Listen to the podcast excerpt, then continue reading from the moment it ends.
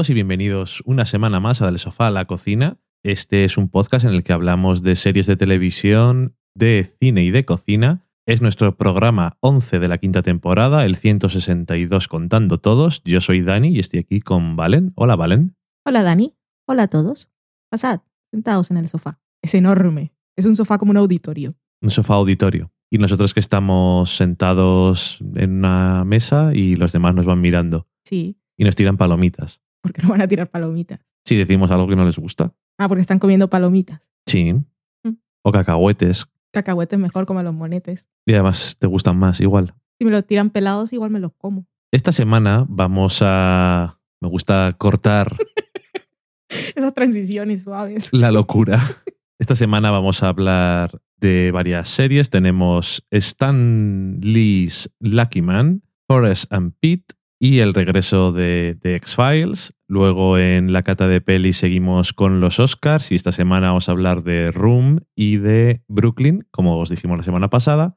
Y además vamos a hablar de otra más que también está implicada en los Oscars, que es Carol.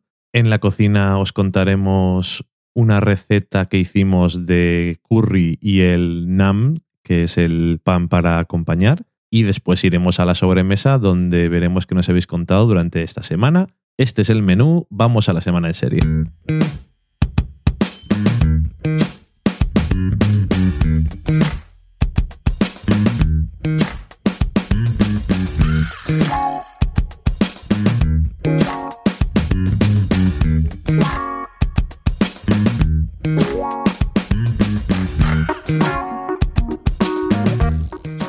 Empezamos la semana en serie con Stan Lee's Lucky Man. A fickle friend, here today and then gone again. A good time girl, when it hurts, nowhere to be found. Ha ha ha ha, she's laughing in your face when you think that you've got it made. Patient with your life now, careful with your pride. Hold tight, this could be a wild ride, it could be a gonna be the lucky one? Esta nueva serie británica co-creada por Stan Lee, que es el El señorín de Marvel. es una buena definición. Uno de, una de las mentes creadoras en los 60 de todos esos personajes icónicos de Marvel, Eso también. que debido a que llama la atención su nombre, pues por eso está en el título, que no suele ser así. A no ser que sean adaptaciones de esas eh, literarias que lo tienes que poner delante y queda más bonito, pero eh, ahí está, está co-creada por él y Neil Biswas. Que tienen que poner su nombre porque como este es un personaje nuevo, Sí, entonces no es como decir Spider-Man de Stan Lee, no sé si es suyo, pero puedes decir Sí. Spider-Man porque lo es. es su nombre y apellido. Pero Lucky Man no es nadie, Exactamente. hay que poner el apellido antes. Bond, James Bond. Está protagonizada por James Nesbitt, que conocemos de muchas cosas británicas. Yo siempre le recuerdo más, aunque estoy hace muchos años, por Jekyll. el Jekyll. ¿Y de qué va? Pues el protagonista es un policía, Harry Clayton, que tiene un problema de que le gusta mucho apostar y mm, bueno, hay un crimen y la cosa de la premisa de la serie, que me imagino que son las cosas de Stan Lee, es que hay una pulsera que a quien se la pones pues tiene suerte, pero se tiene que hacer balance en el universo del yin y el yang, entonces si tienes suerte en una cosa, pues luego tienes mala suerte en otra. Y Toda pulsera lleva consigo una gran responsabilidad. Exactamente. Y entonces el policía protagonista acaba con esta pulsera, aunque Es un todavía... brazalete, ¿no? Bueno, Sí, un brazalete Bastante chungo. que no se puede quitar. Y acaba con el puesto, se lo pone una mujer que conoce un día y bueno, todavía realmente el primer episodio no tiene mucha idea de los poderes y menos de cómo usarlos. Y bueno, pues nada, lo vimos francamente por curiosidad, porque cuando estuvimos en Londres había un montón de anuncios de esta serie y también eso como... te- hay que reconocer que te llama la atención lo de que esté co-creada por Stan Lee, dices a ver qué, qué cosas se les han ocurrido. Eso a ti. A mí digo, Yo es que leí por ahí a Vanessa que decía, salen muchos exteriores de Londres. Bueno, eso es verdad. Está rodado en plan muy de Londres. O sea, si acabas de ir a Londres, eso está bien. La verdad es que mola bastante. Lo único, francamente, que mola, porque me pareció Va a tener 10 episodios, por cierto, que no se me olvide por si alguien dice igual he hecho un vistazo, igual no. Si va a tener 3, igual te animas más. Yo francamente no lo recomiendo. A no ser que sea por eso de acabo de estar en Londres y voy a ver si veo algún sitio en el que estuve, que es muy probable, pero es un poco procedimental, un poco se supone que tiene ahí eso del brazalete y tal, bastante estándar, bastante... A, mí me parece un poco aburrido. Es aburridísima. Yo la vi totalmente de riojete, que no... Es un coñazo, perdonad mi francés. es un tostón. Y aparte, sí, está rodada en exteriores, bueno, no toda, pero hay muchos exteriores y tal, pero no tiene, no tiene alma. No, la dirección es muy es muy pagado por el ayuntamiento de Londres. Y tiene una, una escena de acción, de persecución en lancha por el río. Horrorosa. Muy Madre. Trepidante. Y larga. trepidante, trepidante. Me río de las películas de James Bond. O sea, lamentable. Horrible. Sí. Eh, le hemos puesto por eso, porque como lo vimos por curiosidad, pues digo, vamos a comentarlo, que si igual a alguien le llama la atención. Yo francamente no lo recomiendo que nadie la vea. Y le hemos puesto para eso, porque no creo que tenga mucho más que decir. ¿Tú tienes algo más que decir? No, eso. No nos ha gustado. Recomendamos que no la veáis, pero como siempre, sois libres. Ni siquiera un domingo cuando está lloviendo ni nada. No, os arruina el domingo de lluvia. Con lo bonito que es. Sí, ay, no sé. Fue horroroso. Fue muy aburrida. Eh, y aparte, si te aburre y dices, bueno, es el piloto, están presentando cosas, el piloto, el primer episodio, pero uy, la premisa tiene potencial, los personajes molan mucho, pero es todo un clicherismo absoluto. Sí, no. Es que no sé, no tiene nada especial. Y si vas a hacer una cosa de. Quiero decir, es demasiado realista para no. para ser una cosa fantástica. Hmm. Y demasiado poco realista para ser una cosa realista. Es que no sé, es- no tiene nada. Y eh, eh, la pulsera, es la pulsera It Follows, la podéis, la podéis encontrar en el mercado. Se la pasas a alguien. pásalo así. Ujú. Creo que no es exactamente como, igual. como las cadenas de Facebook, mm, de Gmail o del Messenger. ¿Aún existen las cadenas? Eran de correo normalmente. Mm. Así que ya veis que poca cosa con Lucky Man y yo creo que la mejor suerte que podéis tener es que no la hayáis visto y nosotros estemos diciendo que no la veáis ahora mismo, porque no merece mucho la pena. Hay muchas demasiadas cosas que ver. Cierto, y verdad. Y ahora vamos a pasar a otra cosa que no se parece absolutamente en nada Y a nada. y a nada en general, francamente, que es eh, Horace and Pete. I'm okay the way things are. I pull my stool up to the bar at Horace and Pete's. Sometimes I wonder why do we tear ourselves to pieces? I just need some time to think. Or maybe I just need And Pete's.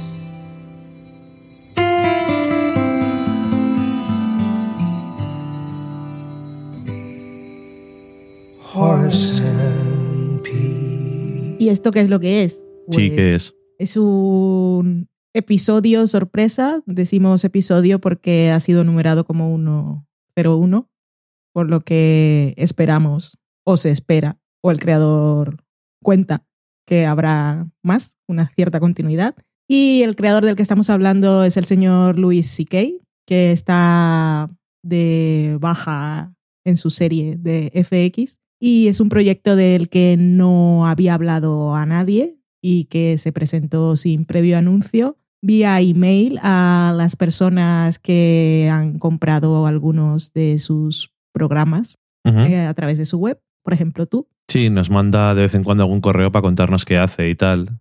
Y dice, hola, ¿qué tal? Eh, soy yo, Luis. Pero el email tampoco decía mucho más, ni en la web Mm. dice de qué va. Simplemente está el nombre, puedes des- comprarlo aquí y ya está. Eh, normalmente los correos que manda, incluso para no mandar eh, un enlace a que hay alguna cosa nueva ni nada, simplemente para contar cosas de su vida, son bastante más largos y elaborados. Y este era muy espartano. Y digo, eh, eh, hay una cosa que he hecho, está en la web, puedes entrar aquí, vale 5 dólares, adiós. Adiós. Luis. Ni siquiera cuéntame qué tal. No, no, no. Ahí ha dejado su hijo al mundo. ¿Y qué es and Pete? Pues es un episodio de una hora y es como una obra de teatro grabada con multicámara y por eso no se parece a nada en el mundo.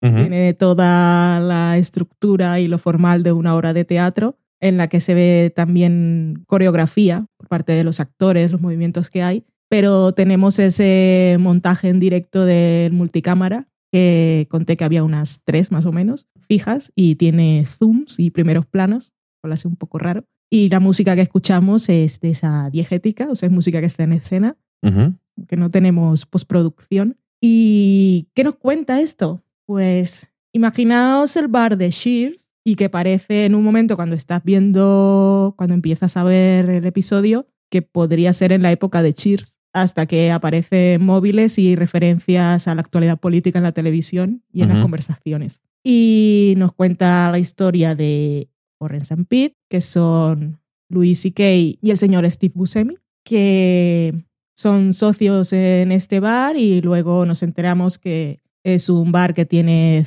100 años de existencia y es un bar de tradición familiar que van heredando los hijos o sobrinos de los anteriores dueños que se llaman de la misma forma. Los Exactamente. primeros fueron Horace and Pete y siguen heredándolos. Y por ahí aparecen una serie de personajes de esos que como en Shears es el bar al que siempre vas porque saben tu nombre, pero también aparece gente que llega por primera vez y vamos ahí desgranando las relaciones que hay entre algunos de los personajes, familias y, bueno, diferentes tipos de relaciones. Es un drama, no es una comedia, que Louis tampoco es comedia, sino dramedia, pero esta en un principio lo que esperas es un poco lo de Louis, pero es bastante drama, en el sentido de, de estructura dramática y de temas. Y no sé, se habla, se habla de tantas cosas.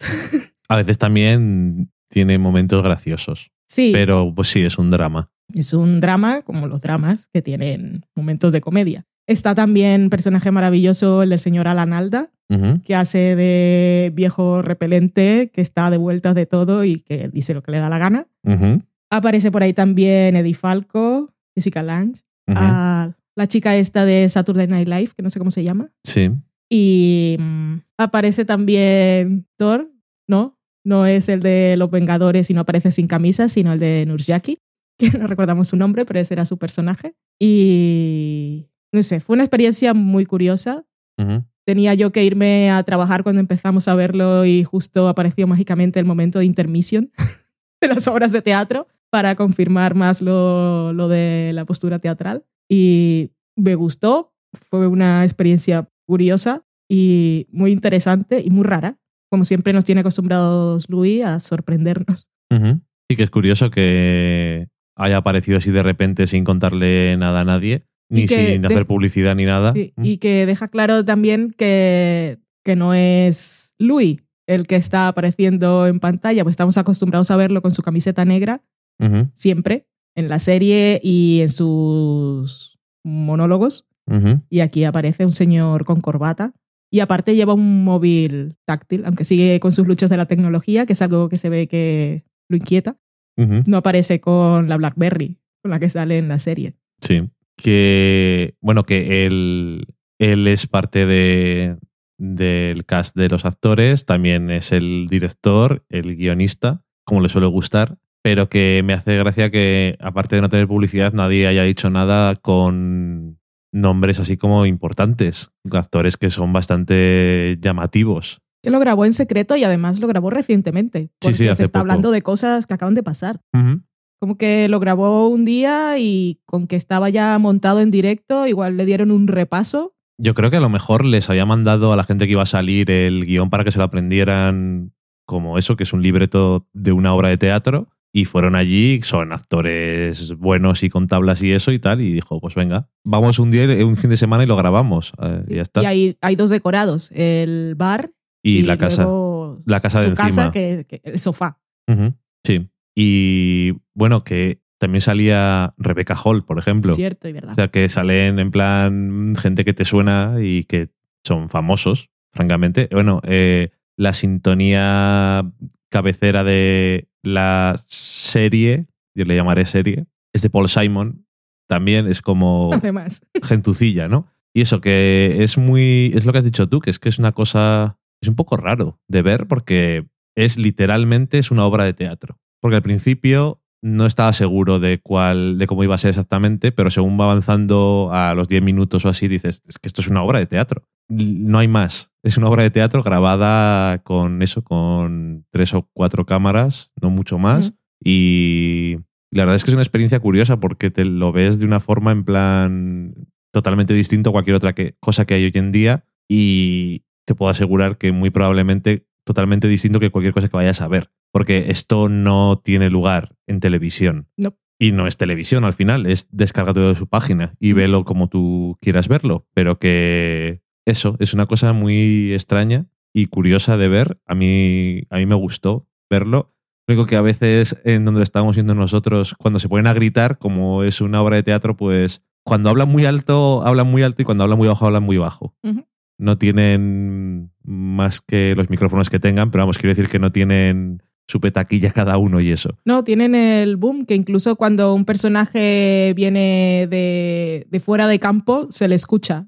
Está hablando de lejos, hasta que llega al centro donde está el micrófono. Sí, que es un poco peculiar, pero que es eso, que es que yo creo que intenta hacerlo como que es una lo más parecido la experiencia a ver una obra de teatro hasta el punto que uno puede hacer eso en su casa y luego también se aprovecha mínimamente de que no es una obra de teatro y tiene cámaras en diferentes sitios y por eso hay como tres planos a lo mejor o dos planos en cada en cada escenario, pero bueno, que no sé, me llamó, me llamó la atención, sí que fue una sorpresa, salió el 30 de enero, nos mandó el correo, vamos, y nos mandó el correo a los colegas Sí.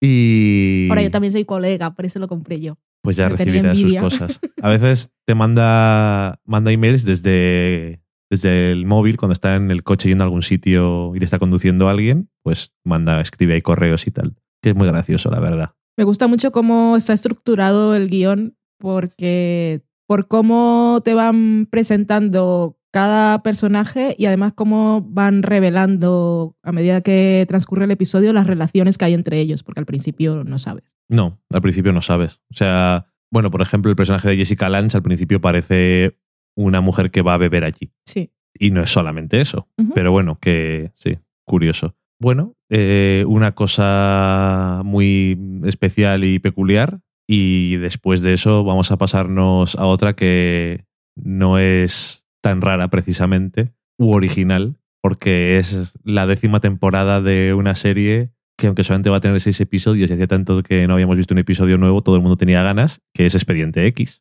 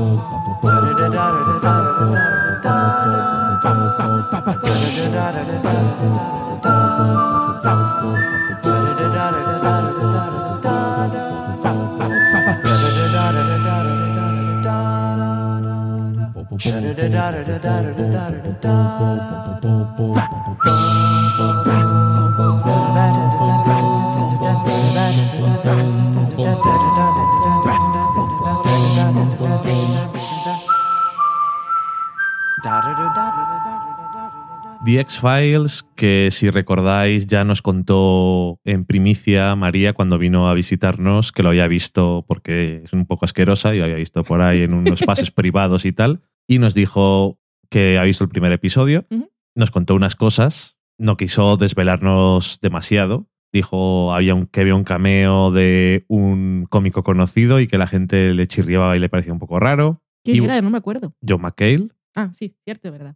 y mm, que le mantenía Es así como lo olvidé. Lo había mantenido medio en secreto.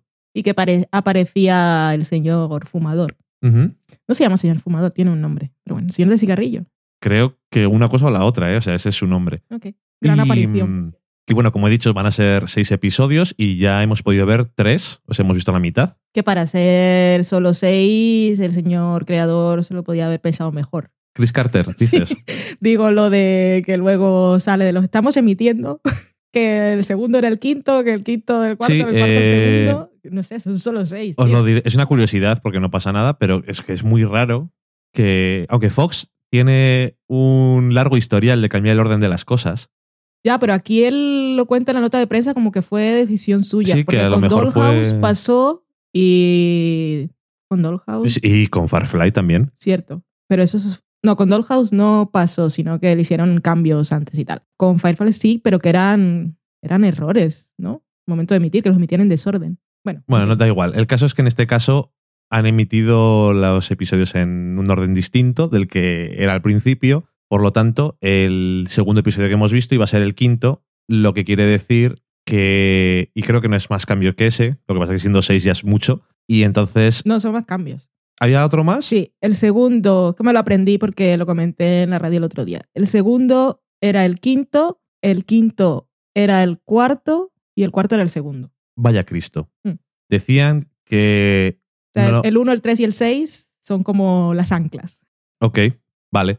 Eh, al parecer, según decía en la nota de prensa, no tuvo que hacer demasiados cambios, una frase o no sé qué, unos apañitos. Sobre todo era el segundo episodio porque, y lo comentaban, porque cuando estás viendo el segundo episodio dices, ¿no están como muy metidos Mulder y Scully otra vez en el FBI? Y efectivamente es porque eso era para más adelante. Sí, pero de todas formas, cuando yo lo vi y como van a ser seis y el primero es que se reencuentran y tal, tampoco dije, ¿qué ha pasado? Sí, Me imaginé, no es una sorpresa que iban a volver a trabajar en el FBI. No, no, desde luego. O sea, quiero decir, cuando. Quiero decir, cuando lo estás viendo, no es una cosa muy loca. Mm. Solamente si, lo, si te pones a pensarlo, el tercer episodio que hemos visto parece un poco más como que están volviendo a entrar. Y bueno, eh, solamente queríamos hablar un poco de lo que nos hayan parecido los tres episodios y luego podemos hablar de los otros tres cuando terminemos la, la temporada. El primer episodio es horrible. Yo creo que, al igual María, que es que es muy fan, aunque no le gustan muchas cosas de la mitología, y ese es todo de mitología, me pareció un episodio lamentable Mitología expositiva.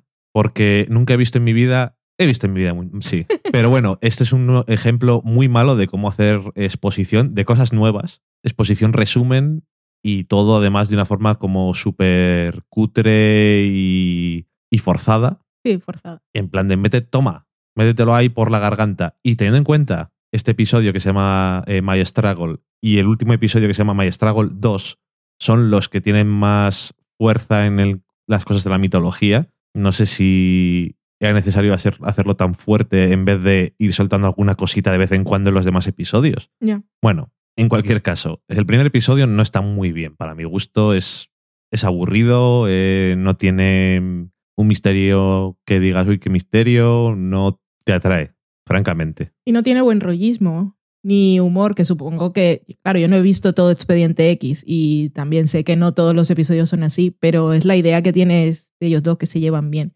Y el primero, pues es todo gloomy. Sí, bueno, que no sé. El segundo episodio, el de eh, Founders Mutation, tampoco es que no sea especialmente oscuro, pero parece más Expediente X. Y además tiene también cosas de continuidad, de, relacionadas con el, el hijo de ellos y tal, pero parece más un episodio de Expediente X que puedes ver. No mi, pre- no mi preferido, de- ni de lejos. Pero para tener continuidad, y no, mit- mitología es solo cuando son extraterrestres, ¿no? Y el Nah, misterio. también vale, porque tiene lo del hijo y eso. Pues entonces para hacer episodio de continuidad y mitología y que yo no sabía casi nada de ese momento particular de la serie, por lo menos tiene ese elemento personal y emotivo de Sí. ellos dos, que es un episodio pues más Sí, bonito bueno, de ver. Y, Bueno, bonito aparte de todo lo que cuenta, claro. Sí. Que la. Obviamente el, el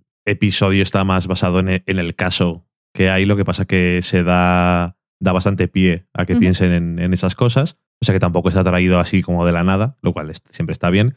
Y es eso, es como un episodio que lo ves y dices, pues sí, es un episodio de Expediente X de este tipo. de cosas de experimentos y cosas así. Y no está mal. Muy fringe. Que primero fue Expediente X y después Fringe, pero como Fringe lo tenemos muy reciente, era muy fringe.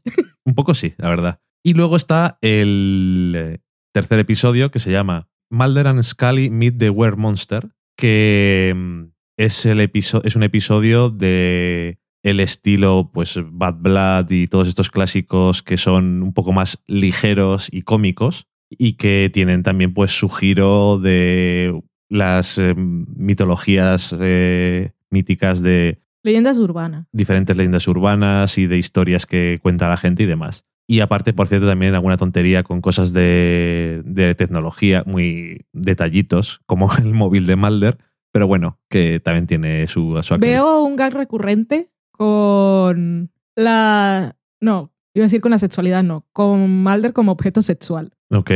Que bueno, que en este de la risa tenemos un momento de esto no pasó realmente con, con Scully, que Ujú. ya- que es gracioso. Pero en el segundo episodio tenemos el- un momento en el que Mulder va a un baño y pare- parece que van a pasar unas cosas, según el otro personaje, y él dice, "Ay, ¿qué ha pasado? Y en este que aparece ahí cuando está el señor Peephole y está Mulder con, con un calzoncillo de esos que no son boxers rojo en la cama, un poco raro. Cierto.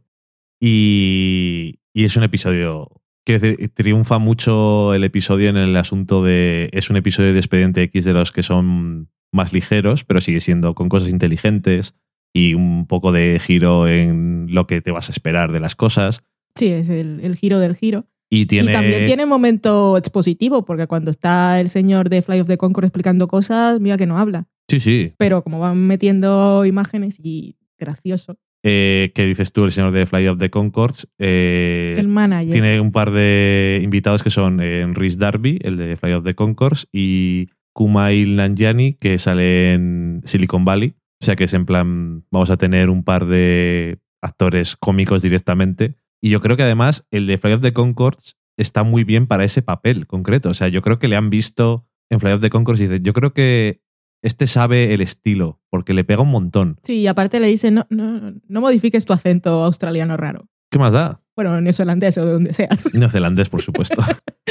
y no, a mí me ha gustado. Me ha parecido bastante entretenido. Y que es un episodio muy de Mulder, pero que está muy bien porque además Scully también dice, tiene sus momentos, chascarrillo. Y en plan de que ella también disfruta de estas cosas extrañas que pasan a veces, que siempre está bien.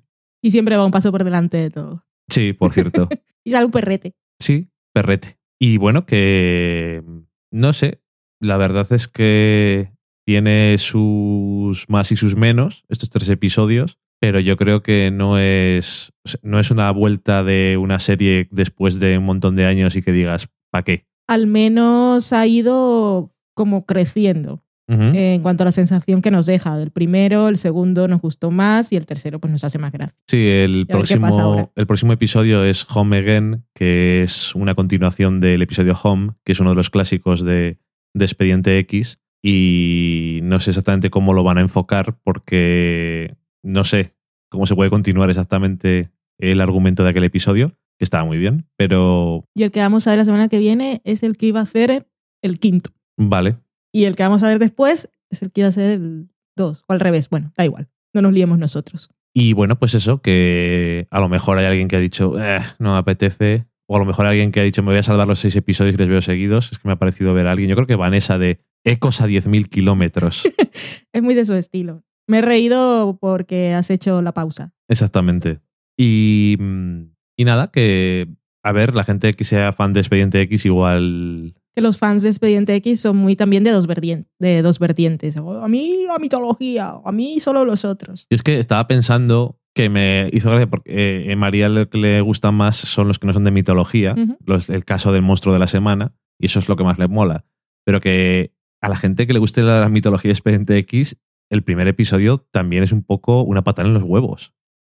Sin hacer spoilers ni nada, es un poquito que comentaba María cuando estábamos hablando de él, que Expediente X tiene, tenía la tendencia de resetearse mucho para poder continuar con la serie, porque si no, enseguida se tenía que acabar. Y este comienzo es otro reseteo, pero bastante potente. Y entonces depende de lo implicado que se sintiera la gente con las cosas que no estaban contestadas, a lo mejor a algunos les gustan más, a otros les gusta menos la solución. Mm. No lo sé. Pero bueno, ahí está. Yo creo que bien. Sí. Tampoco un entusiasmo espectacular, pero yo estoy contento por ahora con el resultado. Yo creo que dos de tres están bien y es que el primero era el primero. Es demasiado...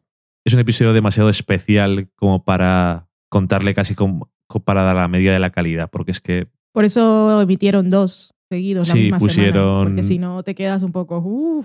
El No primero le pusieron el domingo y el segundo le pusieron el lunes, que es cuando se emite la serie. Mm. Y yo creo que sí que fue por eso, en plan de, eh, vuelve Expediente X, pero mañana ya no os preocupéis, tranquilos. No os marchéis aún. Y además es que son seis. O sea, es que incluso aunque fuera muy, muy malo el primero, yo creo que además la gente que le gustaba o que tenga curiosidad lo iba a ver. Y bueno, pues con eso terminamos la semana en serie esta semana y nos vamos a la cata de pelis.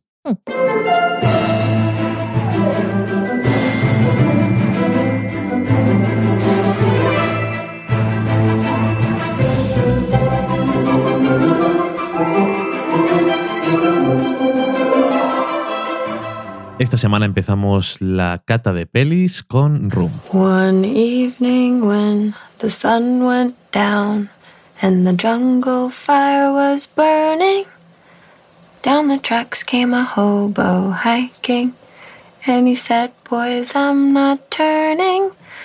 I'm headed for a land that's far away, beside the crystal fountain. Oh, come with me, go and see the big rock candy mountain. Room está basada en una novela del mismo nombre, escrita por Emma Donaghy, que es también quien ha adaptado esa obra para el cine. Está dirigida por Lenny Abramson y había escuchado en un podcast que había varios productores interesados en, en llevar al cine, no demasiados, porque ya hablaremos luego, no es la historia que leas sobre el papel y te apetezca más ir a ver al cine.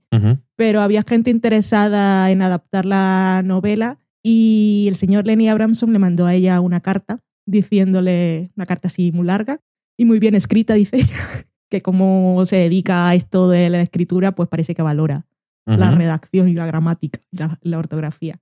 Pero bueno, que cuando leyó la carta vio que él era una persona que había entendido la obra y que no quería cambiar cosas básicas, que muchos de los productores sí era lo primero que le sugerían para hacerla más agradable.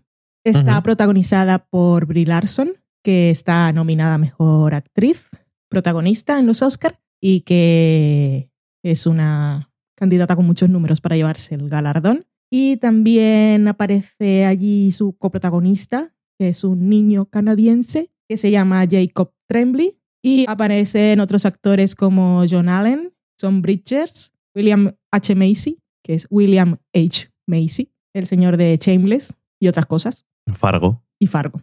Sí, cierto y verdad. y otras cosas. Y otras cosas, sí. ¿Y qué nos cuenta Room? Pues nos cuenta la historia del personaje de Brie Larson, que en la película tiene nombre, aunque lo sabemos a la mitad de la película. Se llama Joy, que es una, una, Una putada de nombre para la vida. sí, una mujer joven de 24 años, a quien conocemos viviendo en una habitación sin ventanas, diminuta, de unos 8 o 10 metros, en la que tiene una cama, una cocina, Ujú. todo así como muy precario. Tiene un baño y un armario Y un tragaluz. y un tragaluz. Y vive allí con Jacob Tremblay, que es su hijo, ah, y viven allí porque ella fue secuestrada siete años antes y este niño es producto de ese secuestro, lo llamaremos así. Y empieza la película cuando Jack, que es el niño, cumple cinco años y ahí vemos cómo ella ha construido para este niño un mundo en el que no existe nada más fuera de esa habitación. Hay un televisor en la habitación y todo lo que el niño ve en la tele ha aprendido que no existe.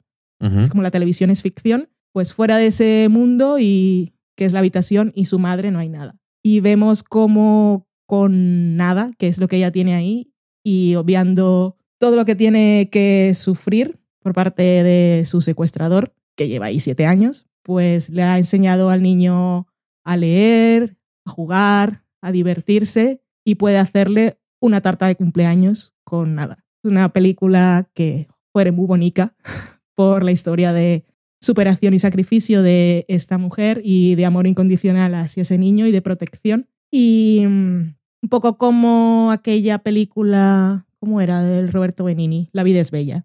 Mismo espíritu de construir un mundo de fantasía que se convierta en la realidad del niño para que no descubra la realidad La horrible realidad. del, del mundo real o de la vida que están viviendo. Y bueno, no es un spoiler decir que en, a partir del momento de la película salen de allí, porque todos los trailers y la sinopsis se han encargado de decirlo. En parte creo que también porque si no te cuesta mucho decidir ir a ver a esa película porque sería sufrimiento, no sé, sería muy tortura Y te perderías ver lo encantadora que es. Acierto de la película, que también estaba en la novela, es que la historia está contada a partir del punto de vista del niño, todo. Y no nos hace falta más para saber todo lo que está pasando en la vida de los adultos. Y está muy conseguido el punto de vista y están geniales los dos actores y no sé, me encantó, la verdad.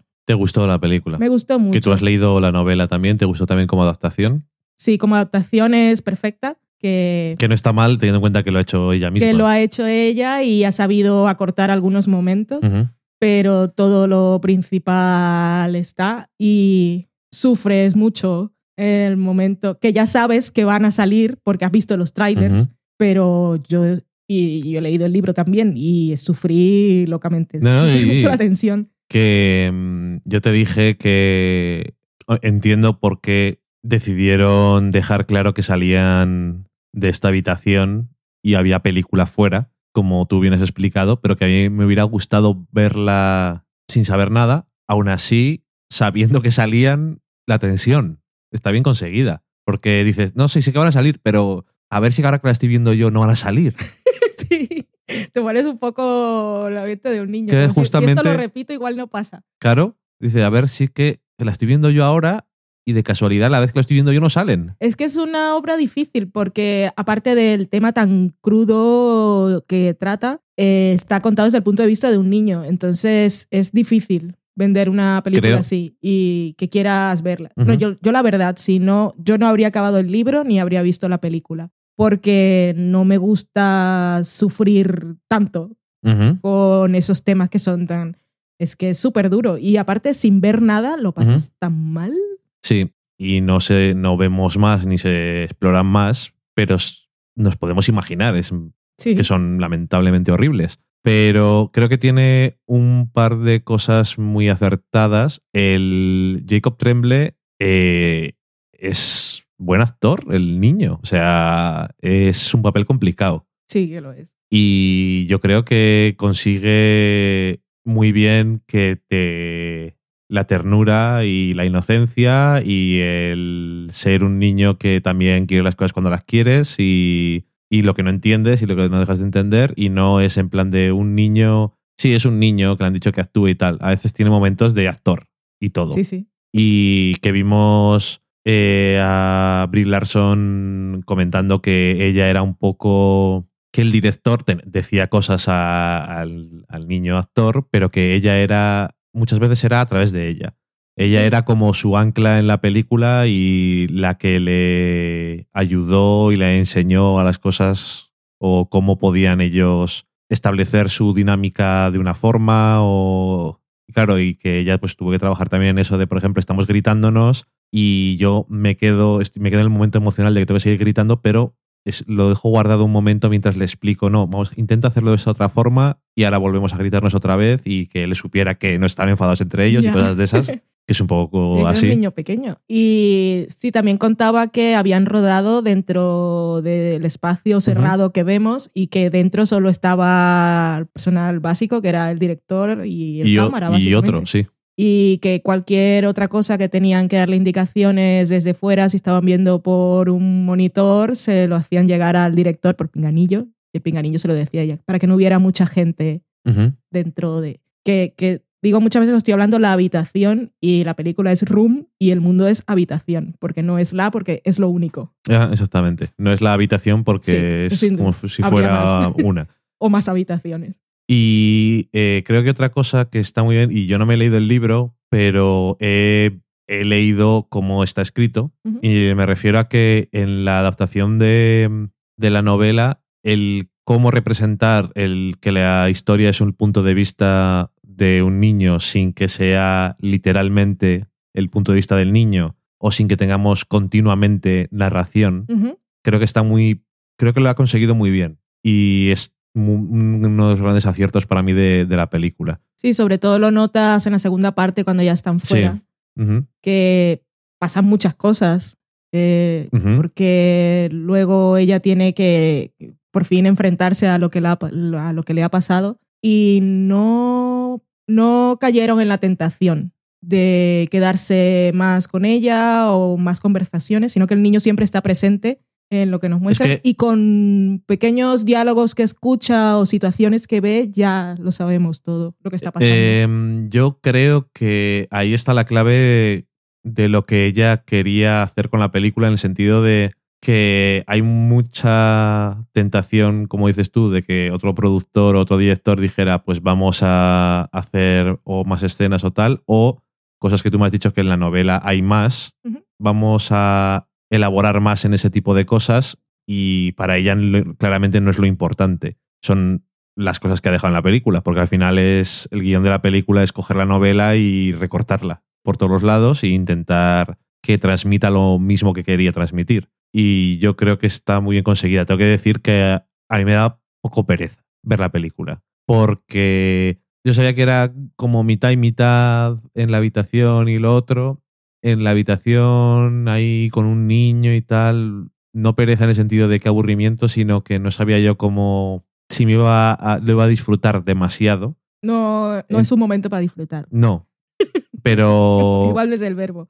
no es el verbo, probablemente. Bueno, que no, no sé si me iba a, a enganchar del todo la historia. Si disfrutar no es la mejor palabra. Y después de la parte de fuera, yo.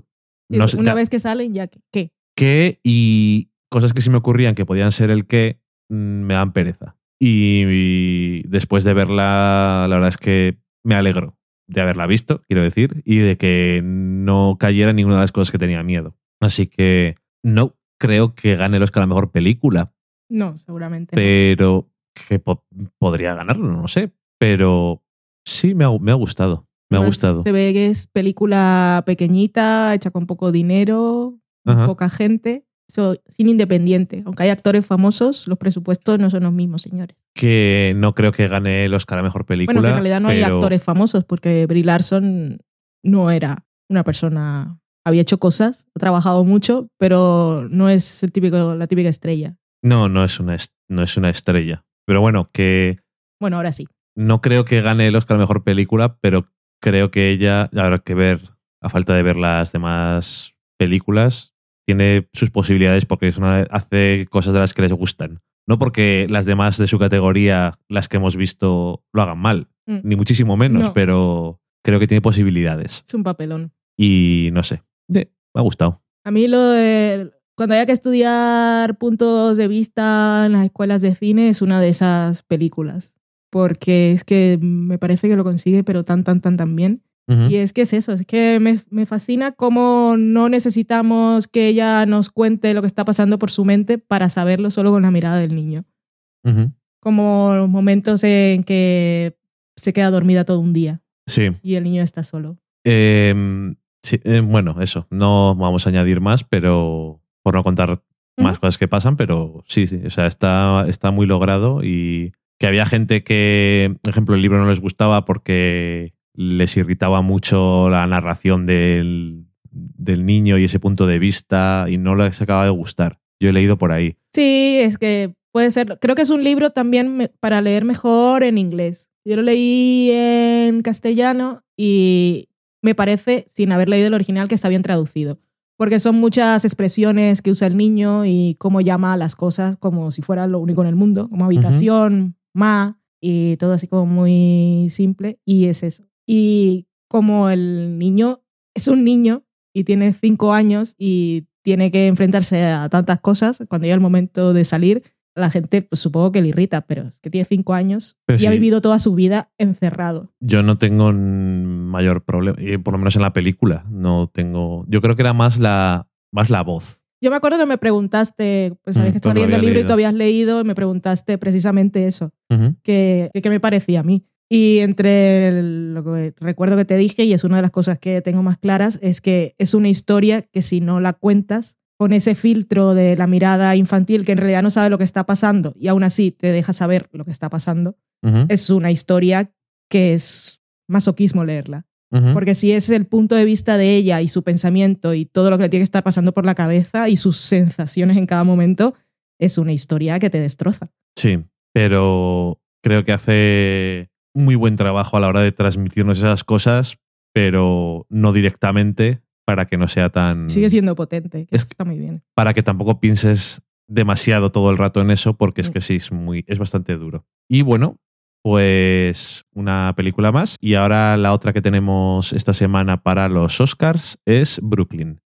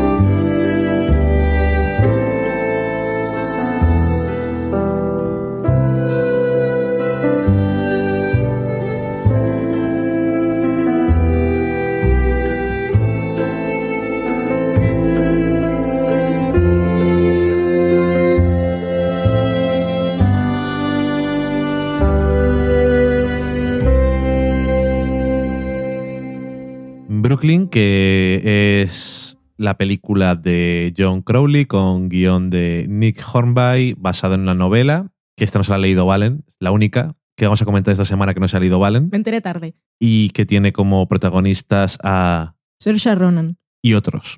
que se Y- escribe Saoirse. Sí, es que es irlandesa de esos... Saoirse. Saoirse.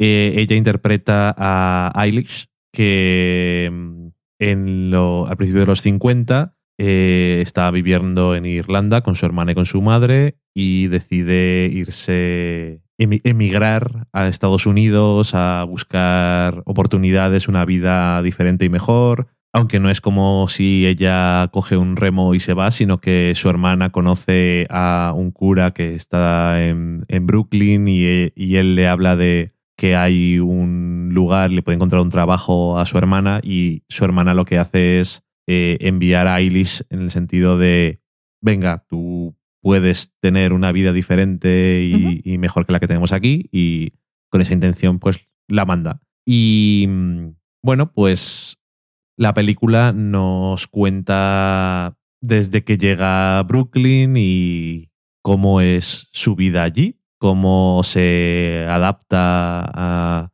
no estar viviendo con su madre, con su hermana y en un lugar en el que conoce a todo el mundo y, y bueno, le- y todas las cosas que le van pasando en la vida. Es que tampoco me gusta entrar mucho en detalles. Em, la película me ha gustado. Creo que em, la protagonista es tan adorable Lo es. que te dan ganas de decirle, ven, no te preocupes, yo te ayudo a algo, ¿qué quieres? Es, por cierto, la actriz que interpretaba a la hermana menor de Kira Knightley en Expiación. Y también es la pastelera del Gran Hotel Budapest. Yep. Y mm, bueno, gran parte, aparte de la, del personaje, eh, gran parte yo creo que también es la actriz, que es la actriz perfecta para un personaje que es eso, es inocente, tímida, callada y que comienza su viaje y su vida en, en Brooklyn con mucha nostalgia de la patria que ha abandonado Y bueno, pues tengo que decir que lo que más me ha sorprendido de la película, que también me da un poco pereza, Ajá. y hay varias cosas que me dan pereza, y me ha sorprendido de la película que para mí lo que más funciona y no esperaba es los momentos eh, tiernos, incluso algunos cómicos. Sí. Creo que tienen mucho encanto y ayudan mucho a la película. La película tiene cosas muy dramáticas también, o muy dramáticas o dramáticas, y creo que está bien conseguido, pero no como en otra película o en una serie mm, me entristezco tampoco muchísimo, solamente lo justo. Y me llegan más las cosas felices, por decirlo de alguna forma. Que tampoco me parece mal porque, como digo, que la protagonista es tan adorable y, y te dan ganas de abrazarla y eso, pues casi como que te apetece que le pasen cosas buenas. Entonces, si las cosas felices funcionan mejor, pues te llevas eso de la película. Entonces, al final te queda pues una imagen en la cabeza que es la del póster, Es fantástica. que es ella ahí al solete, Es tan fantástica. estupenda y tan iluminada. Y no sé, mm, cuéntanos alguna cosilla tú que quieras de la peli. ¿Te ha gustado? Me ha encantado. Me gustó mucho, mucho, mucho, mucho. Y también es otra película en la que vemos un buen ejercicio de punto de vista porque es la historia de ella y vamos con ella y la cámara está enamorada de ella y usa muy bien los primeros planos. La fotografía me encantó también. Tiene, me gustó mucho cómo van jugando la evolución del personaje con, con los colores en la película, sobre todo en su vestuario y la forma de iluminarlo todo también. Ujú. luego tiene planos así como tan metafóricos que como cuando llega a Estados Unidos y se abre la puerta de aduanas Ajá. y es así como la luz Sí. que luego tiene que enfrentarse a estar allí y estar sola. Y sí, me gustaron mucho también los momentos de humor que dices, por ejemplo, cuando está en la casa en la que vive con la señora Sí. de la casa. Eso podría ser una serie, perfectamente. Las chicas de Brooklyn con la señora esta. Sí, totalmente. Eh, me gusta también, tiene un montón de personajes femeninos la película Sí. y casi todas las personas eh, importantes para ella son mujeres, aunque por supuesto hay historia de amor, hay romance, pero me gusta mucho también cómo está planteado. Vemos dos hombres importantes en su vida, pero en realidad en el fondo son dos personas que representan los mundos Sí. a los que ella puede acceder y qué decisión va a tomar. Sí, es el, el viejo mundo de Irlanda y quizás a lo mejor, aunque no sea literalmente más esto de que es, que es una cosa de Europa, de la aristocracia y esas cosas, o de la vieja riqueza y esta, este tipo de asuntos, y lo nuevo, el nuevo mundo de Estados Unidos con los inmigrantes y la ilusión y los sueños y las Sí. posibilidades. Sí, sí, un mundo en el que hay uno en el que todo le podría venir ya hecho y otro en el que ella tendrá que hacerse su camino. Sí, es eso. Y mm, bueno, también una cosa por la que dicen que ha gustado mucho en Estados Unidos, pero que es bastante claro, es lo- bueno, que Estados Unidos está formado por inmigrantes de todo el mundo, con lo cual allí pues una historia que sienten bastante cercana, porque Sí. casi todos, eh, bueno, no, no todos, quienes han estado allí, Los, excepto los nativoamericanos. Exactamente. Todos eh, son familias que en algún momento de su vida ha- han llegado al nuevo mundo a buscar una vida mejor. Queriendo o no. Sí. Pero a ver, una Sí. vida mejor, no todos. Bueno, no todos, sí, pero no vamos a entrar Bueno. en eso, que de esto no va. Quitando eso, sí, el resto de gente, pues sí, que estos son, son los polacos, los irlandeses, los italianos, todo el mundo tiene sus ancestros de un sitio o de otro, y los holandeses. Y a través de Eilish, pues queda muy representado eso de que primero es todo desconocido y sientes la nostalgia de tu hogar y todo lo que es habitual para ti y lo que podría ser más cómodo porque ya saben quién eres y todo aquello. Pero luego es una cosa muy de inmigrantes y ahí me incluyo yo, que en, en el nuevo territorio siempre serás la persona de fuera, pero cuando vuelves a lo que era tu hogar, tampoco te sientes ya como has estado allí toda tu vida, pero todo también es nuevo allí para ti. Entonces cuando vuelves allí eres también la persona que se ha ido y es una sensación así un, un poco rara. Como que creo que, que a ella también le pasa. como que no eres de ningún sitio. Sí. Ella es la irlandesa en Nueva York y cuando va a Nueva York es la chica que viene de allí, que Al se viste revés. diferente, exactamente. Es la chica que viene De Nueva York, de Nueva York. que lleva las gafas de sol Sí, como una moderna. exactamente. Sí, sí. Que ta- también me gusta que de esta película que no tiene. mm, Hay un personaje que. Es que no quiero decir. A ver, no hay un villano en la historia. No, Hay un personaje que es mm, malo, es la malo de única pueblo, persona malo de pueblo, pero realmente no tiene. La película no tiene gente de malos pensamientos, ni sentimientos, ni intenciones. pero la única persona mezquina es esa en toda la Solamente hay una en toda la película que es como mala persona. Los demás hacen las cosas que hacen, pero realmente no hay nadie que es malo. Mm. Y de vez en cuando, ya que la vida está llena de gente mala, pues una historia que es un poco más positiva de gente que tiene buen espíritu y que, y pues porque, por ejemplo, puedes contar una historia horrible de una persona que emigra, que emigra a otro lugar Sí, podría ser una Eh, historia terrible. y se encuentra con un chico que ella se, le medio interesa y ese chico es un soplagaitas o Sí. horrible y lo peor del mundo y sin embargo pues se encuentra con este chaval que tiene que es italoamericano y toda su familia it- italiana que son un descojono como el niño pequeño Ay, el que es un momento, grande- el momento carta es que me encantó. Sin hacer spoilers, hay un momento típico en cualquier obra audiovisual cuando una persona recibe una carta y oímos la lectura de esa carta con la voz de quien escribió. para no tener que leerla Sí.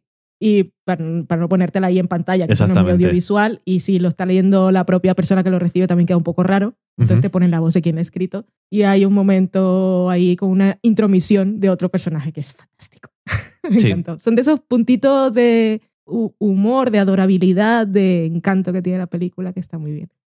Y bueno, que siempre lo decimos que por favor veáis las películas en versión original. Y en este caso lo tengo que sacar porque eh, en otra, otro vídeo que vimos, eh, esto estoy sacando mucho últimamente de Actors son actors. Actors on Actors, que es de Vari- Variety. Sí. Que son unos vídeos que hay en YouTube que están, están muy chulos porque no es una entrevista a un actor, sino dos actores que se, entre comillas, entrevistan. Muchas veces, porque ellos les dan preguntas, en Variety les dan preguntas que tienen que hacerse. ¿Qué has aprendido de esta tal? Y, pero muchas veces se pueden hablar. Sí, es la conversación les va de las manos y además y- se nota en ellos que hay un interés por el otro, que no es una cosa sí, que, pasa a veces que es como, te quería preguntar porque no sé Sí. qué película que no, tiene, no viene a cuento. Sí, no, no nos han llamado para esto, pues ya que estoy. ya que estoy aquí, igual me cruzo un día contigo, no tengo tiempo. Y en, el- en este caso sale eh, la protagonista de esta película hablando con... Kate Winslet.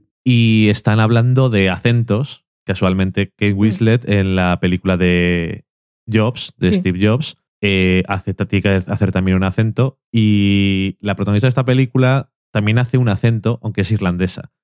Porque ella dice que nunca habla como ella misma porque eso entonces sería que es ella y eso es demasiado. Es muy... Entonces me, me estarían criticando a mí, Claro. no al personaje.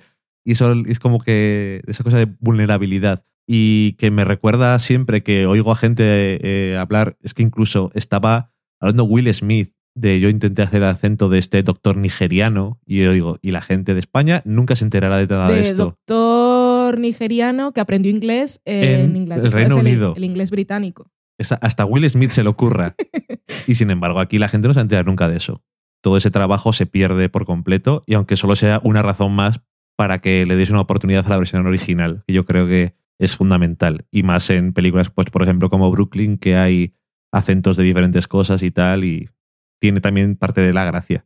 Y sí, me gustó mucho el, el viaje de Eilish a través- eh, bueno, durante la película. Y sobre todo ese recurso que usan para cerrar un ciclo, que es eh, conversaciones en un barco, Ujú. en el que ella interpreta un papel al principio y Ujú. luego vemos cómo ha cambiado y ayuda también ella a otra persona como lo ayudaron.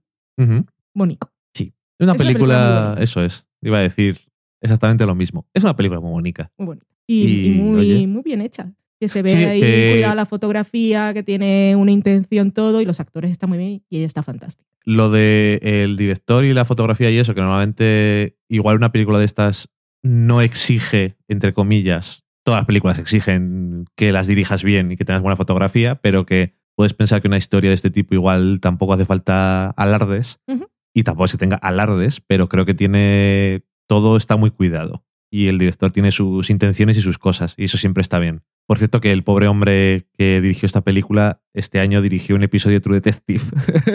Digo el pobre hombre por participar en True Detective este año. Que me lo comentaste una hora antes de empezar a grabar y me dijiste, el director de Brooklyn rodó un, epi- un episodio de True Detective. Y yo no pensé en Brooklyn, sino en Brooklyn Nine-Nine, porque como True Detective fue una comedia, Eso no, es. no, no pude relacionar. Bravo.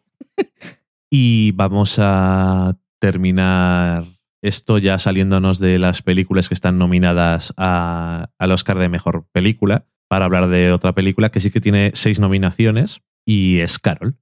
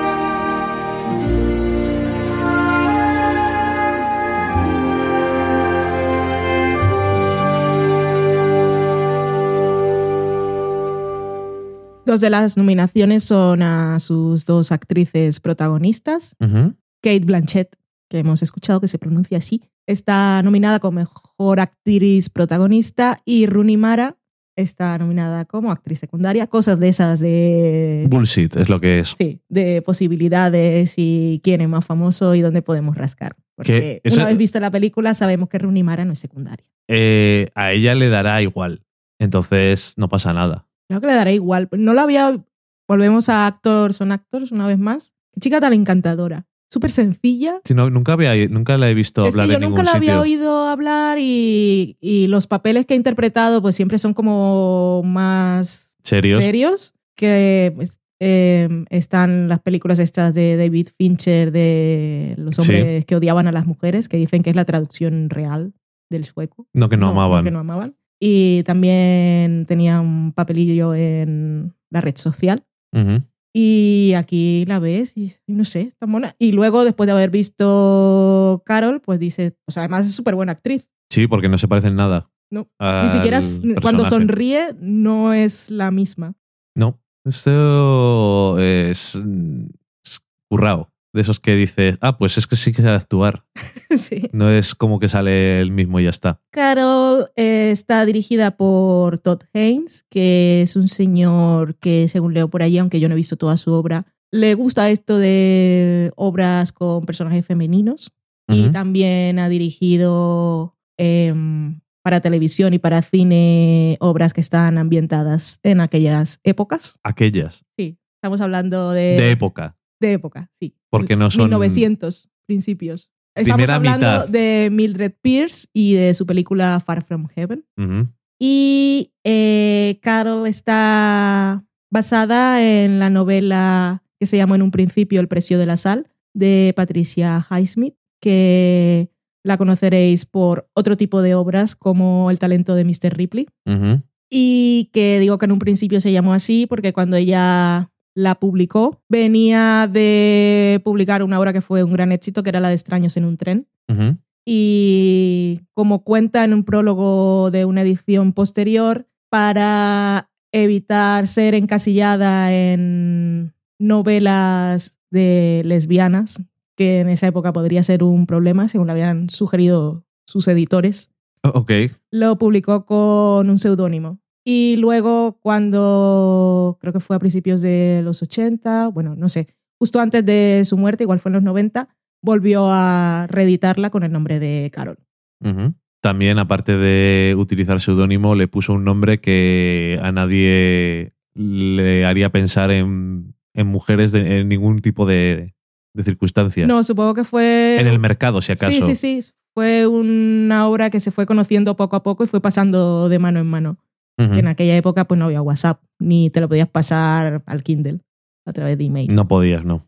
Carol nos cuenta la historia de Therese Belibet, que está interpretada por Rooney Mara, que es una chica joven, podríamos decir de 19, 20 años, que también trabaja en unos grandes almacenes, que se ve que era lo que se llevaba en aquella época. Esta está También. ambientada en 1952, al igual que Brooklyn. Dile, es Comparten que trabajo. no lo habíamos dicho. Y mm, pues Teresa es una chica joven, quiere ser fotógrafa, tiene este trabajo, tiene un novio y amigos. Y en la agitada campaña de Navidad en los grandes almacenes, de repente ve a unos metros a una mujer rubia de unos 40 años que llama y atrapa totalmente su atención. Esta mujer es Carol, que es Kate Blanchett, que se acerca a comprar una muñeca, es un intercambio comercial, tiene que hacerle un envío y Carol se deja los guantes. Y Teres pues, se los envía por correo y Carol la llama y la invita a comer para agradecerle. Y lo que vemos en la película a partir de aquí es la relación de estas dos mujeres que hemos contado ya cuál es la vida de Teresa. La de Carol es una mujer infeliz en su matrimonio con una niña y que está en proceso de divorcio. Y Carol y Teresa la vemos a través de la película. La evolución de su relación. Sí, juntas. Y no vamos a contar nada más, pero la evolución de su relación es una relación de descubrimientos de sus sentimientos la una a la otra y que está construida a base de miradas, de silencios, de pequeños roces, eh, de planos a través de espejos, cristales y ventanas y de una sutileza y una delicadeza y una elegancia y, y una sensualidad que todo, todo entre ellas parece, yo cuando lo estaba viendo era, sentía brisa que me pasaba por la oreja. Y- una cosa así suave, mágica, maravillosa. Es una historia, vamos, estábamos hablando de la relación entre ellas, es una historia de amor, Carol. O sea que no es una historia en la que. No está el May Luis, aunque hay un viaje en coche. Pero sí, es una historia de amor, eh, como cualquier otra, pero en este caso es entre dos mujeres y es en 1952. Ujú. Con todo Con todo lo lo que que ello implica. implica. Y está contada desde, básicamente desde el punto de vista de Teresa, aunque aquí vemos más cosas de Carol que en el libro no estaban, ¿Qué te has leído? que me he leído, por cierto. Y me, me gustó mucho, me encantó. Me sedujo, me fascinó y quiero ver las otras películas del señor Todd Haynes porque me interesa su sensibilidad artística. Y además he leído por ahí que ha trabajado siempre con el mismo director de fotografía.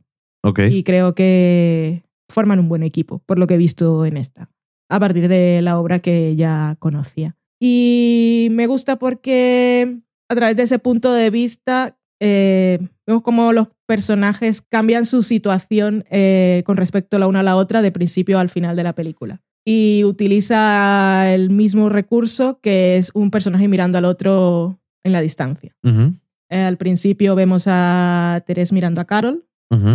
Y al fi- hacia el final de la película es Carol mirando a Teresa. Y luego eh, tiene un recurso también que no está así en la novela y es cómo empieza a contar la historia para luego volver a ese mismo momento al final.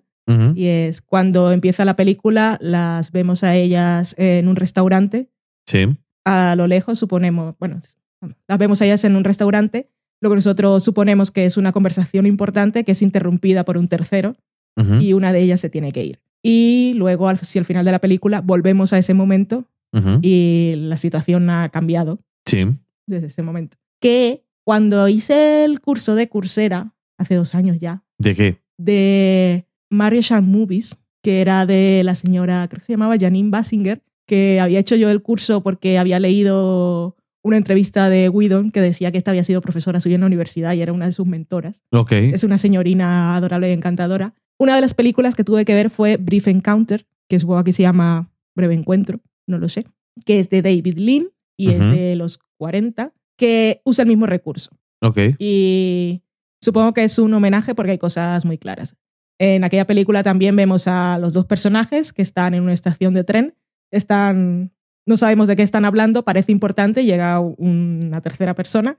Luego nos cuentan la historia totalmente lineal y al final volvemos a ese momento y vemos que ¿Qué es lo que estaba pasando? lo importante que era. Y aquí es la misma estructura y aparte las manos que se ponen en el hombro son clavadas a aquella película, o sea que supongo que es un homenaje total. Hombre, sí, yo me imagino que aparte, tal y como lo has descrito, más que si le ha influido el estilo, es un homenaje a esa película. que aquella también era una historia de amor así complicada. En aquel caso eran dos, una mujer y un hombre, eh, ambos con ambos casados con otras personas que se conocían y empezaba una relación así como muy inocente y luego decían mierda. Ok. También hay otra película que es así, de ese tipo, que se llama In the Mood for Love, Cierto y verdad. que también me pusiste tú. Em, ¿Qué tal como adaptación esta? Como adaptación está bien, porque la otra está, es todo el punto de vista de Teresa y la conocemos más a ella, bueno, y todo lo que piensa en cada momento. Y en la novela el personaje de Carol es más misterioso. Ujú. Es como, para, para Teresa es, un, es lo que está sintiendo es una cosa que, que no sabía que podía sentir. Y, y el personaje de Carol, pues aparte es como más inaccesible y sabe mucho menos de su vida. Bueno, que en, este, en la película también pasa lo mismo, solo que el espectador pues conoce más. Sí. Aunque en la novela sigue solamente el punto de vista de Teresa, aunque está escrito en tercera persona, pero es como que el narrador solo conoce la vida de ella y también el propio narrador ve a Carol a través de los ojos de Teresa. Em, y tenemos más acceso a sus pensamientos constantemente y a lo que está pensando cada vez que ve a Carol o cada vez que no la ve. Aquí en la película han optado por dejarnos ver también más claramente la situación de Carol desde el momento e incluso tiene más presencia el personaje de su marido, que por cierto está interpretado por Kyle, Kyle Chandler. que no lo habíamos dicho. Y, y bueno, la convierte también en más persona a Carol, digo, desde el primer momento. Y no solo la figura más misteriosa y enigmática que vemos en la novela. Y creo que, creo que está bien. Ok. Eh, a mí la peli me gustó y además me sentí bastante implicado en la relación de las dos protagonistas. Mm. Y en algún momento estábamos viendo la película y hacías eso como cuando salen en películas de terror gente que está, no estás ahí. Pues en esto era yo, pero algo, por favor, la tensión me está matando. Y así que eso lo achacó a que estaba implicado en el tema. Y la verdad es que no sabía exactamente cómo iba a ser la película, se sabía de qué era, pero no sabía mucho de la historia ni, ni cuál era el punto de vista y eso. Lo que dices tú de que la película nos da un poco más de la vida de Carol y la humaniza un poco más, yo creo que para una película es una buena idea porque al final son las dos protagonistas y yo Sí. creo que está bien que podían haber elegido ser más fieles a la novela en ese sentido también, pero yo creo que, que eso funciona bien. Es mejor para mí.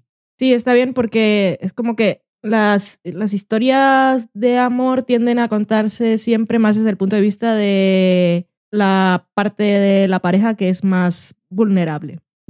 Y en este caso, lo que consigue la adaptación es mostrarnos que ambas lo son. Sí, porque Que es curioso porque en el fondo que en la película vemos lo de las dos, pero que en la novela se cuenta todo desde el punto de vista de Teres, que en el sentido vital es más vulnerable Carol que ella. Pero bueno. En la novela que- no lo parece. no, eso es. Y aquí sí. Y me gusta, me gusta también, al igual que en Brooklyn, cómo, cómo nos muestran el viaje emocional de ambos personajes y cómo, cómo descubrimos al final el punto emocional en el que están Ajá. que además ha cambiado. Sí, y me gustó cómo. Me gustó cómo evoluciona la historia y, y me gustaron. Hay varias escenas que. Porque la historia de Carol tiene algunos elementos que dices, a ver, a, a ver dónde vamos a ir, a cosas que no que tienen por qué ser malas, pero que igual no te apetece ver o que ya es un poco cansado. Y hay una escena tirando al final de ella hablando con otros personajes en una situación que para ella es muy emocional, pero que me gustó ese tipo de postura que hace que no sea exactamente lo mismo que hemos visto en otros lados. Y, y no sé, me gustó, me gustó mucho la peli. Y por cierto que ver a Rooney Mara fuera del personaje, que te hace solamente físicamente, es mm, bastante llamativo como con cuatro cosas y con lo que hace ella. Que no que parecen personas completamente distintas y que habías mencionado una cosa muy curiosa que luego lo pensé que es, que es verdad que decías yo si tuvieran que hacer el biopic de un de cierta actriz la después de ver Carol la vería a ella Sí. Audrey Que- Hepburn. de Audrey, de Audrey Hepburn y si la ves a ella Mm, de normal no, No. lo piensas Jamás.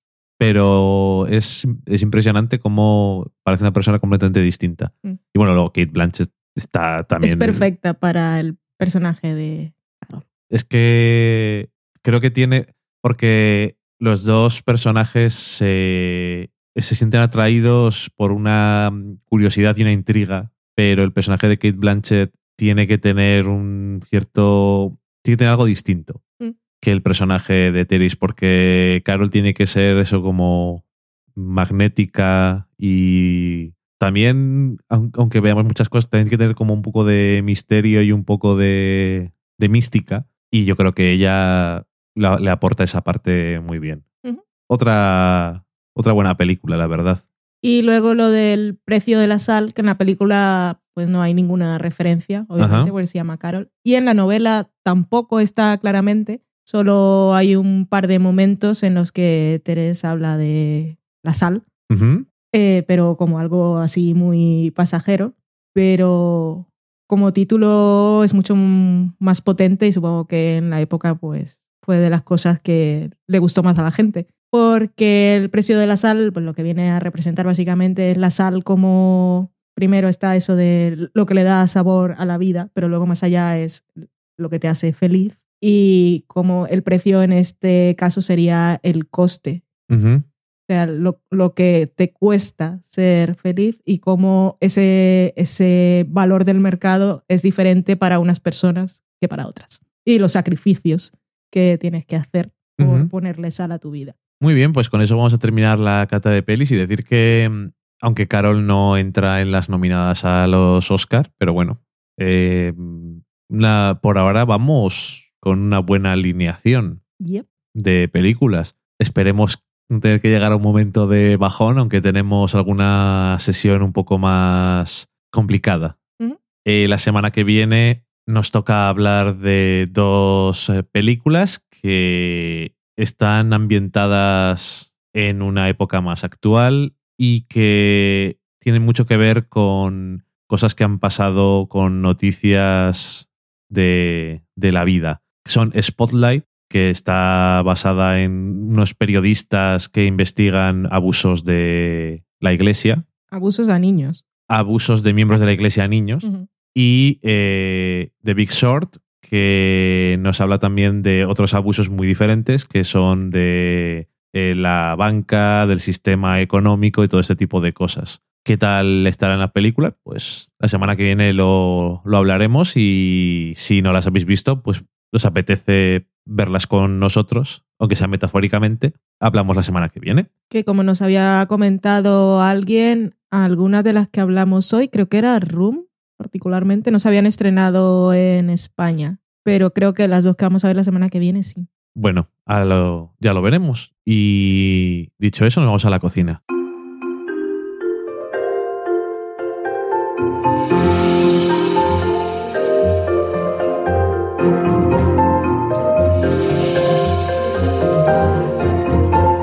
Esta semana en la cocina os vamos a contar lo que comimos el sábado. Estamos en enero Estamos en febrero. no, eh, decía el sábado, pero bueno, vale. Estamos en febrero de 2016, iba a decir 2015, para los que vengan del futuro. El sábado pasado eh, comimos curry, curry de pollo y uno con especias indias. Hay otras versiones de otros sitios como de Tailandia, por ejemplo, y dentro de los indios también hay muchas versiones distintas. Nosotros hicimos una eh, muy concreta que además tenía que tener la receta que hiciéramos uno de los ingredientes que compramos cuando estuvimos en Londres, que eran las hojas de curry, que no las habíamos usado nunca y nos apetecía. Y Y aparte, para acompañar, que es una cosa muy típica para comer con el curry, bueno, y en la India en general, como acompañamiento es este tipo de pan plano que es el nam.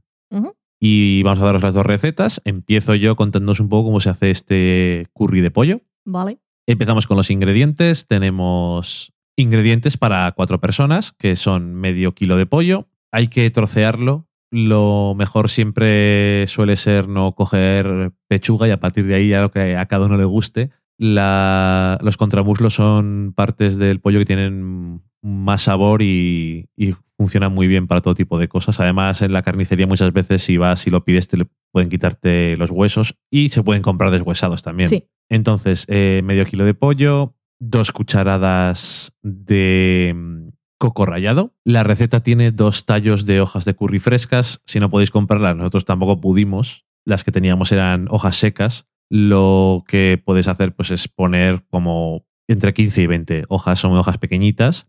Y si están secas ya además viene muy bien porque después hay que triturarlo todo para hacer pasta. O sea que está muy bien. También necesitamos eh, tres chilis verdes o rojos y eso también depende de el punto de picor que os guste. Nosotros echamos uno, no pica mucho. Si echas dos, probablemente sea aguantable y si os gusta mucho el picante, mejor echar tres. Y eso también depende mucho de si echáis las semillas o no echáis las semillas. Nosotros, como no somos muy fans del tema del picante a tope, quitamos las semillas. A lo mejor podríamos incluso haber echado dos chiles sin las semillas. Si os gusta el picante, por supuesto, estos tres chiles y con, su, y con sus semillas, estupendo, para adentro. Pero a picar. Una cucharadita de semillas de hinojo, media cucharada de yogur natural, dos cucharaditas de pasta de jengibre y dos cucharaditas de pasta de ajo. Si no tenéis pasta ni de jengibre ni de ajo, lo más fácil que se puede hacer con ello es eh, rallar el ajo y rallar el jengibre y se añade un poquito de agua, se va mezclando todo en el mortero y se hace una pastita, que eso es suficiente para que le dé el sabor. Media cucharadita de polvo de cúrcuma, medio palo de canela, depende, Rama le llaman. yo le llamo palo. El- depende de los que, de cómo le compres, pueden ser muy largos o no. Mm, Uno de esos palitos que venden a veces que son de como unos 5 o 6 centímetros está bien. Como un cigars. Sí, más o menos. Yo de esos pondría dos, creo que es mejor. Eh, una cucharadita de aceite y luego sal, que es la sal de la vida, como has dicho tú antes, una cosa estupenda. Eh, ¿Qué tenemos que hacer? Primero lavamos y cortamos el pollo en trozos de esos que se pueden comer de un bocado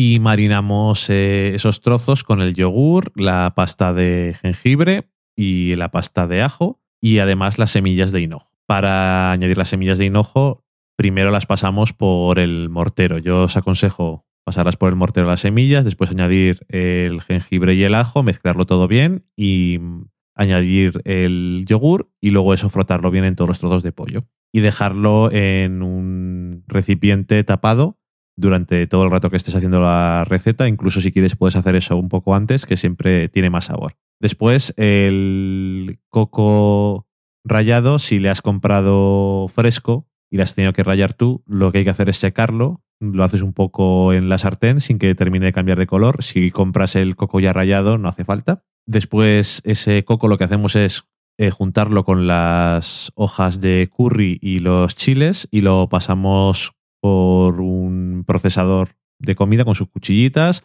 y lo trabajamos bien hasta que esté como, casi como una pastita. Normalmente, si todos los elementos son secos, no va a quedar una pasta, sino que va a quedar como una cosa muy picada, muy fina. Entonces puedes añadir una cucharadita de agua para que se haga una pasta. Cogemos una sartén o una cazuelilla donde vaya a caber todo el pollo bien y ahí calentamos el aceite y echamos los palos de canela. Cuando empieza a calentarse, echamos el pollo marinado y añadimos también la cúrcuma. Dejamos esta, este recipiente de cocinado tapado y lo cocinamos a, a fuego medio. Cuando el pollo ya no esté crudo, básicamente, No esté cocido, quiere decir. esté bien cocinadito, echamos todo lo que habíamos mezclado junto antes con la sal y lo mezclamos bien. Lo volvemos a cubrir otra vez. A lo mejor si veis que le falta un poco de humedad, puedes añadir un poco más de aceite, un poco de agua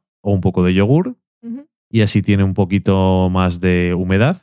Aunque eso también depende pues, de cómo te guste. Si quieres que tenga una salsita con una consistencia más espesa o que no tenga prácticamente salsa. Eso depende de cada uno. Y básicamente, pues hemos terminado. Lo mejor que puedes hacer para servir esto es servirlo con un poco de arroz. Arroz basmati, por ejemplo, que está muy bien para esto. Que además, una vez que lo has cocinado, le echas un chorro de limón y lo mueves todo bien y te vale como contraste al curry. Y también con el pan, Por supuesto. del que también nos vamos a la receta, que es el pan nan, que es N-A-A-N, que es algo así como un pan tipo pita, Ujú. Pero recién hecho, que está buenísimo. Y es bastante fácil de hacer. La receta que hemos usado es de Jamie Oliver y los ingredientes que necesitamos son eh, 3 gramos y medio de levadura de panadería seca, levadura instantánea. En España la venden de la marca Royal y es una cajita amarilla.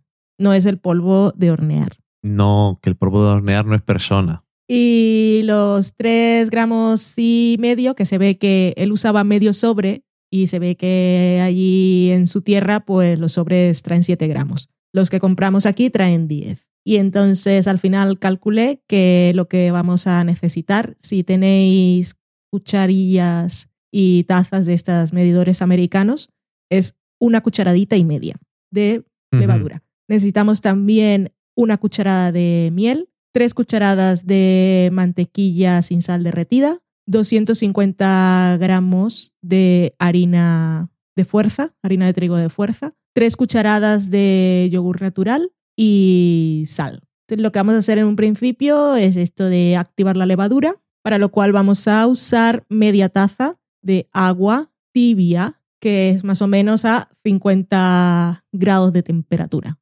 Ahí vamos a mezclar la cucharada de miel, echamos la levadura y también lo- la mezclamos y lo dejamos reposar entre 5 y 10 minutos. Ya veréis que comienza a hacer su magia y se Cuando salga magia, eso es. Comienza a bajar al principio, que piensas que se ha muerto, que era lo que pensaba yo, y de repente en un momento hace así como efervescencia, ¡pum! y empieza a subir y se hincha un poquito. Pero si al cuarto de hora no ha pasado nada, Hay que volver a hacerlo. volved a hacerlo porque... y eso está eh, en la temperatura del agua. Luego mezclamos la harina con media cucharada de sal en un bol. Hacemos el huequecillo ese en el fondo, que se vea el fondo del bol. Volcán, esa era la palabra que estaba. Ah, ok. Un Y- pocito ahí. Sí, y echamos ahí la, el- lo que hemos obtenido del agua, la miel y la levadura, las tres cucharadas de yogur y las tres cucharadas de mantequilla. Amasamos todo bien y luego si vemos que hace falta, echamos un poquito de agua. Luego, si hace falta, ¿por qué? Porque está muy seca. porque está o- muy seca.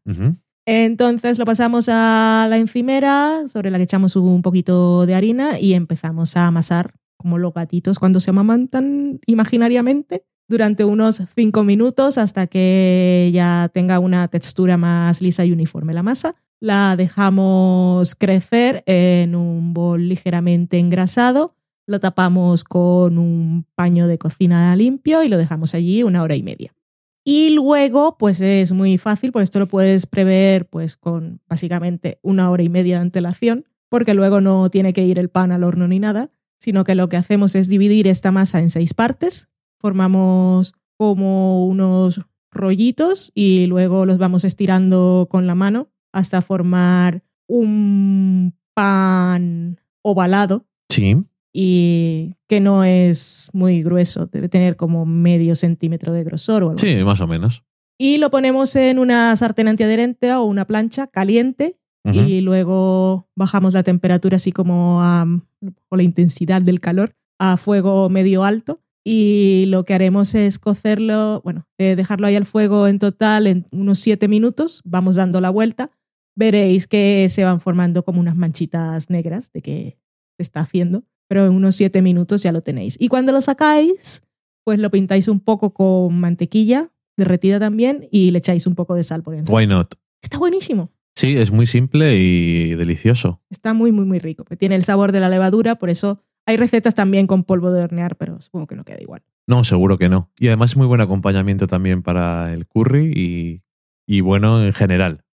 Y eso, que se puede abrir luego, lo partís por la mitad y lo abrís un poco así con la mano y es rollo para rollo pan de kebab.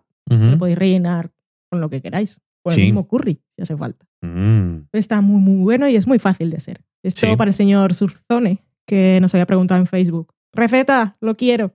Aquí lo tenéis. Y está muy bueno. Tenemos que volver a hacerlo otro día. Sí que es muy fácil. Y vale, con eso hemos terminado con la cocina esta semana y nos vamos a la sobremesa.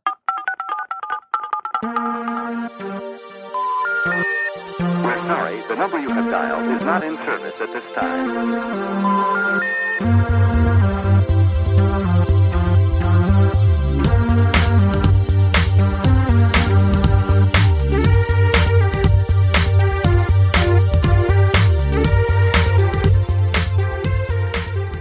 Ya estamos en la sobremesa y Valen, ¿por qué vamos a empezar hoy? Vamos a empezar por el libro del sofá a la cocina. Se sigue animando a la gente a compartir las fotos de sus recetas. En este caso tenemos al señor Daniel Roca, que ha preparado las galletas de mantequilla de cacahuete y chocolate de Verónica Mars Ujú. y pone en su tweet galletas de la Vero hechas en amor y compañía. Y para acompañar, aparte de la compañía de personas que supongo que tenía, también había usado la banda sonora de la- los títulos de crédito finales de Mad Men, que es mía, si no hay otra por ahí.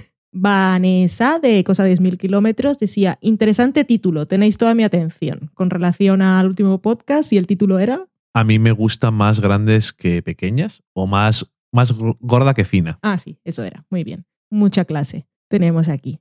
Daniel Roca nos decía, no había caído en que The Martian es ET al revés. ET o, ¿cómo dices tú? E.T. No, no, Ah, el muñequito marrón. eso es. Sí, es verdad. Pues eso, que la trama del señor humano que se va a Marte y quiere volver a casa y en el muñequito marrón, pues el muñequito marrón está en la Tierra, que es un marciano y también quiere volver a casa. Ahora, no tiene mucho que ver. Porque yo a E.T., aparte de verle señalar con el dedo, E.T., mi casa, no, hace, no se le ocurra tanto con el Eh. protagonista de The Martian. Daniel Roca pregunta, ¿se imagina la película de E.T. desde el otro lado de la ventana? Los pobres marcianos que decían, ahí tengo que ir a buscarle. Sí, Sí, seguro que era mejor. sí, los otros muñequitos marrones. Eso es. Pero si van a hablar como este también. ¡Ay, no casa. Buah, qué emoción. Deirins nos decía que el programa se escuchaba estupendamente. Gracias. Y también nos comentaba, necesito que veáis y comentéis Room, mi ganadora sin haber visto ni la mitad de nominadas. Pues aquí lo tienes. Nos ha gustado. No es un spoiler porque es pasado. Es un flashback. Vanessa nos decía que ella también le había encantado Room y que antes de dar su veredicto quería ver Spotlight, que es una que veremos nosotros la próxima semana. A Dairins también le gustaron Brooklyn y Carol. Aquí pues tienes Pues mira, cosas que nos han gustado. Daniel Roca me dice algo. ¿qué te dice? Me pide que no me meta con Winnie the Pooh, con lo que le gustaba a sus niños. Ya te dije yo que iba a haber voces que se iban a alzar. Solo ha sido Daniel Roca, Winnie the Pooh es un idiota. Daniel Roca también nos dice, bueno, en este caso a ti, una para Ah. mí y una para ti. Dice que, bueno, estáis ahí hablando vosotros, aunque está del sofá podcast, yo no estaba. Y están hablando, estáis hablando de repulsión, que dice que hay que volver a verla aunque cueste, y a ti te dice que no, Friki Pueblo, repulsión es malrollera, con mayúsculas. Pero que luego ya le dije, pero bueno, que será mal rollera, pero que eso no quita que las demás lo sean. Y le dije tres ejemplos de películas mal rolleras y dijo, no las he visto, no sé. Y digo, pues entonces las ves y luego ya me dices si son mal rolleras o no. Creo que es más fácil que tú veas Repulsión. No, yo también, pero es que tiene que verlas las otras. ¿Por y qué tú no? también tienes que ver Repulsión. Yo también la voy a ver. Mariana Levy, que en Twitter es Marianevi, que es del podcast argentino La Podcast, decía que se estaba riendo mucho con la historia del Gran Picat, que A todo el cada mundo le vez ha que gustado, llega alguien ¿eh? por ahí se ríe. Que por cierto, a Marianevi, gracias, que puso en su perfil, bueno, no en su perfil personal, sino el, de, el que funciona como su blog de series, en Facebook nos recomendó a nosotros como Mm. podcast amigo para cuando el de ellos no estuviera en antena. Así que muchísimas gracias. Y aquí nosotros también hemos recomendado varias veces el suyo. Ay, sí, el buen rollismo entre podcast amigos. Sí, señor. Como debería de ser. Así es. Daniel Roca nos incluye ahí en un tuit de más gente con los chicos de Yo Disparé a JR y los de Televisión y nos contaba que estaba empezando Bojack Horseman, que le está gustando mucho. Yo es que esa serie de caballo, yo no la voy a ver, por mucho que me cuenten, ya sé que es un dibujo y dicen cosas muy buenas, pero te he dicho que la veas tú y así me la cuentas sin que yo la vea. Vale. Hemos visto el, pri- he visto el primero solamente. No, no la he dejado de ver porque no me gusta ni nada. Y sé que después Dice es más interesante, maravillas. pero que es que no he tenido tiempo. Yo que no quiero, así como tampoco voy a ver la del payaso. Payasos, Pa- caballos. Daniel Roca nos decía que le gustaba mucho el aviso de cookies de nuestra web. Así que si tenéis curiosidad, entrad a la web. del sofá la cocina.com. Eso es. Para Selene Girl nos contaba que estaba en el Birra Series y se llevó una ovación en la sala por ver Rectify y que ha visto Rectify gracias a nosotros. Pues mira, me alegro mucho de que haya visto Rectify Ñi. y de la ovación. Por lo que decían, debió ser una de las grandes protagonistas de la reunión del Birra Series. Sí, eso dijo Pera Solá, de Yo Disparé a JR. Le dijo que había sido la roba escenas del evento. Mari Margolis nos contaba que no tenía ni idea de la existencia de Dr. Foster, que pinta interesante y que ya nos seguiría la pista para cuando la acabemos y la volvamos a comentar. Que ya me parece todo un logro descubrirle a ella una serie, porque las ve todas. Sí, me extrañó que no conociera esa. Que por cierto, esto pues de vuelta y esperamos que le guste, que nosotros tampoco podemos garantizarla aún, pero que fue de las que más nos recomendó Catástrofe. Sobre Sí. todo con aquel pitch de venta de You Are the Wars más Togetherness. También nos contaba Mari Margolis que Queen of Earth era la segunda y última peli del señor Alex, Lor- Alex Ross Perry que pensaba ver. Que por cierto ha visto también Listen Up Philip y que es otro no. Yo por ahí tampoco vuelvo a pasar. Alex Ross Perry, el ornitorrinco. Richie Fintano de Fans Fiction también se animó con las galletas de Lavero. Dice que fue su primera receta y que estaban de vicio. Es una buena receta para empezar, no es muy complicada. Y están muy ricas. Es una cosa para comer además de forma así como muy casual, las dejas hechas y oye, te vas comiendo. Exactamente. Tomás Domínguez nos escribía diciendo que estaba estrenando el libro de recetas, riquísimo todo, y por lo que vemos en la foto parecen los Apple Dandies, que también son unas de esas recetas que la gente se anima fácilmente para empezar. Es porque está al principio. Y con eso ya, ya tenemos el señor Twitter acabado. Y ahora tenemos alguna cosilla más por ahí que nos puedes comentar. ¿Tenemos algún comentario en el blog? Sí, tenemos un par. Uno es de Beatriz GV que nos dice, hola, me entró curiosidad y vi el tráiler de Queen of Earth y parece totalmente un thriller psicológico. En fin, estos trailers, nada, yo se escribía para otra cosa. Os quería recomendar que leyerais el libro de Andy Weir, que es el de, de Martian, De Martian. que está muy simpático. Yo lo leí después de ver la peli, que por cierto estoy totalmente de acuerdo en todo lo que decís en vuestra crítica, que no suele pasar. Ahí lo dejo caer. Así que, oye, que muchas gracias, porque escucharnos y si no suele estar de acuerdo, pues a mí también me gusta. Eh, sí, eso requiere un esfuerzo doble, no solamente escucharlo, sino tener que aguantar las opiniones que no te gustan. Eso, pero que es lo que también decimos, que funciona en las dos vías. Sí. Una, que si coincides con los gustos y recomendamos algo que no has visto, pues igual te animas porque puede coincidir. Y si es que siempre vamos por el lado contrario, entonces dice, pues esa la veo que seguro que me gusta. Exactamente. Que está bien saber de qué pie cojeamos. Oye, era- no tiene más que ver de Queen of Earth y si le gusta, entonces lo tiene confirmado. Eso es. Porque no nos gustó nada. También aquí me hizo gracia que decía, el libro de Andy Weir no es la poética de Aristóteles. Nos dice, ¿pero ¿de qué vais? Es que es una pretenciosa. Pero está muy entretenido y yo hubo momentos en los que solté la carcajada. Un saludo. Pues un saludo para ti, muchas gracias por escribir. También nos dejó un comentario Fernando que dice, hola, me gustó la idea de que fueran diciendo qué pelis de los Oscar iban a comentar para ir viéndolas a la par. Pero justamente las dos que han dicho no solo tienen lejano el estreno en cine en España, sino que en versión original aún solo se pueden conseguir con audio en screener, ¿no? Que el screener en versión original tiene muy buena calidad, cierto, pero es para saber si me pueden decir si esto es lo mejor que voy a encontrar o si debo seguir buscando. Gracias. Cuando aparece la época de los Oscar, aparecen flotando por las redes eh, los DVD screeners que mandan a los académicos para que vean las películas. Screener, en este caso, no quiere decir que está grabado del cine. No, no Que es tienen que- audio de lata. Es, la, es lo que se suele, se suele utilizar cuando ves, por ejemplo, una película que está ripeada en internet y pone DVD screener, quiere decir que la imagen está de DVD, pero el audio es de screener. Por ejemplo, suele pasar mucho con las películas de España, porque todavía no está el DVD en español o lo que sea, y está el audio de España. Pero en este caso, el DVD screener es que se llaman screeners. El audio es el que es de los DVDs. No son los mejores del mundo. No, No, es Blu-ray. calidad Blu-ray, ni siquiera de DVD normal casi Mm. a veces, pero se ve y se escucha normalmente perfectamente. Sí. Y eso que a él me refería antes cuando decía que creía que las que nos tocaban la semana que viene sí que estaban estrenadas en España. Y luego ahora que él lo comenta, creo que lo que pasa es como somos un poco que vamos a- al día nosotros. Al día no quiere decir que vivamos a la máxima actualidad, sino que No. no planificamos quizá demasiado. Ajá. Y lo que comentamos en el podcast es literalmente lo que hemos podido ver la semana anterior.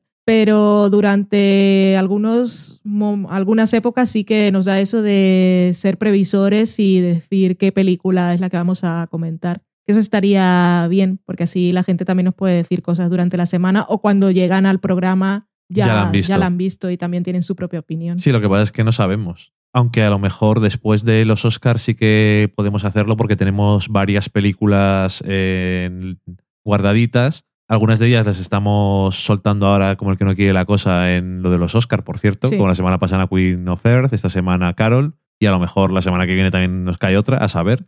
Pero bueno, que a ver, siempre que podamos avisamos. Nos lo apuntamos como cosa interesante a tener en cuenta. Y con eso terminamos lo del blog. Y aparte teníamos un comentario nuevo, valoración en iTunes, que siempre nos gusta leerlos porque nos hace mucha ilusión que nos pongáis las estrellitas y comentarios de lo que os parece el podcast.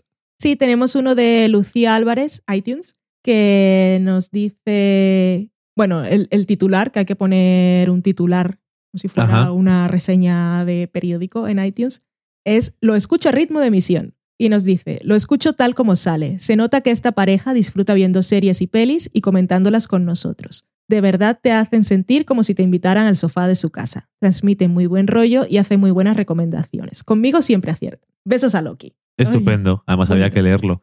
Pues un besazo, Lucía. Un Gracias beso. por comentar. Y además es que lo que se nota también, yo creo, es que no nos importa hablar entre nosotros. Por No. eso la gente le parece que estamos aquí, que ha venido a casa a comer y luego le estamos dando la chapa. sí, Que sería una cosa que haríamos. seguramente. Si viene y dice, pues vamos a hablar de una película. Ta, ta, ta, ta, ta, ta, ta.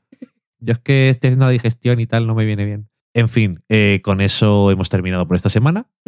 Por cierto, quería decirle a María Jo que sepa que ya hemos grabado su programa especial de Rebeca. Grabado está y ya veremos cuándo lo podemos sacar. Exactamente. Y ya el próximo que tenemos que grabar es el que nos indicó Pilar, que es la de, de Servicio Secreto. Entonces podré, podré decirle, que aunque no será así súper oficial, pero a ella sí podré decirle. Tengo ahí guardado, empiezo a hablar y no voy a ningún lado. Ajá. Tengo guardado el GIF de Mad Men de Pete diciendo el rey lo ordenó y quiero usarlo. Pues Pilar, quiero que sepas que voy a ver esta película porque tú me lo has ordenado. Eh, ya lo creo, literalmente. Sí. Que dicen que está muy bien, pero que es una película que nunca se me habría ocurrido ver. Me- jamás.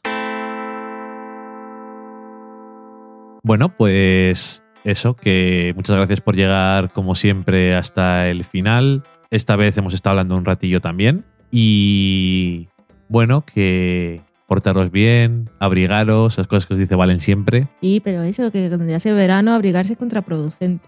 Sí, donde haga verano y como siempre en manga corta. Y donde el verano sea perpetuo, como en Barranquilla, pues. Madre mía, Lo que de- pasa es que, claro, luego van a trabajar y tienen aire acondicionado. Y es que cuando, hay que ponerse la cuando veo lo del tiempo, tengo el tiempo de el tiempo de Burgos. Y entonces ya se paso a la derecha y pone tiempo en Barranquilla. Y me, me entra la risa. Porque es que todos, todos los días pone mínima 25, máxima 33, 34, sensación térmica 36, 37 y me, me hace gracia. Poco se, poco se resfrían allí para los cambios de temperatura. Eso te iba a decir. No, de- no del tiempo climático, sino es que vas entrando y saliendo de aire acondicionado constantemente. Y porque si no te morirías. Sí. Entonces, en fin. eh, hasta la semana que viene. Adiós. Adiós.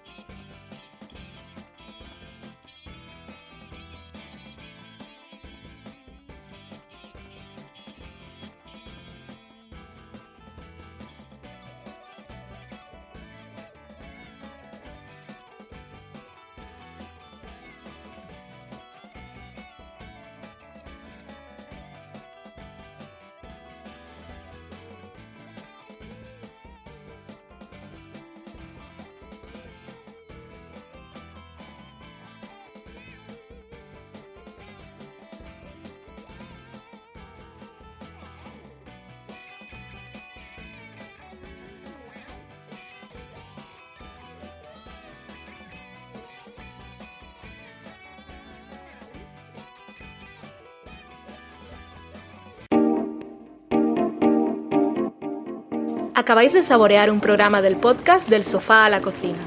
Para prepararlo hemos usado los siguientes ingredientes. Un Dani, una Valen y una licencia Creative Commons, reconocimiento no comercial compartir igual.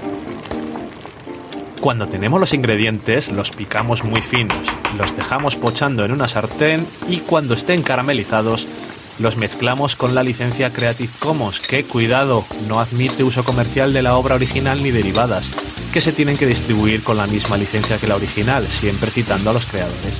Después de 10 minutos, condimentamos la mezcla con iTunes, iBooks, Twitter y un poco de Facebook. Si no encontráis las adecuadas en el mercado, buscad el nombre del blog. A continuación, introducimos en el horno y, después de 30 minutos, lo servimos aderezado con música distribuida con licencia Creative Commons a través de Jamendo. Al final del post correspondiente vienen especificadas concretamente. Si tenéis alguna duda con respecto a la receta o a cualquier otra cosa, podéis preguntarnos a través del correo electrónico del sofá a la cocina Buen apetito.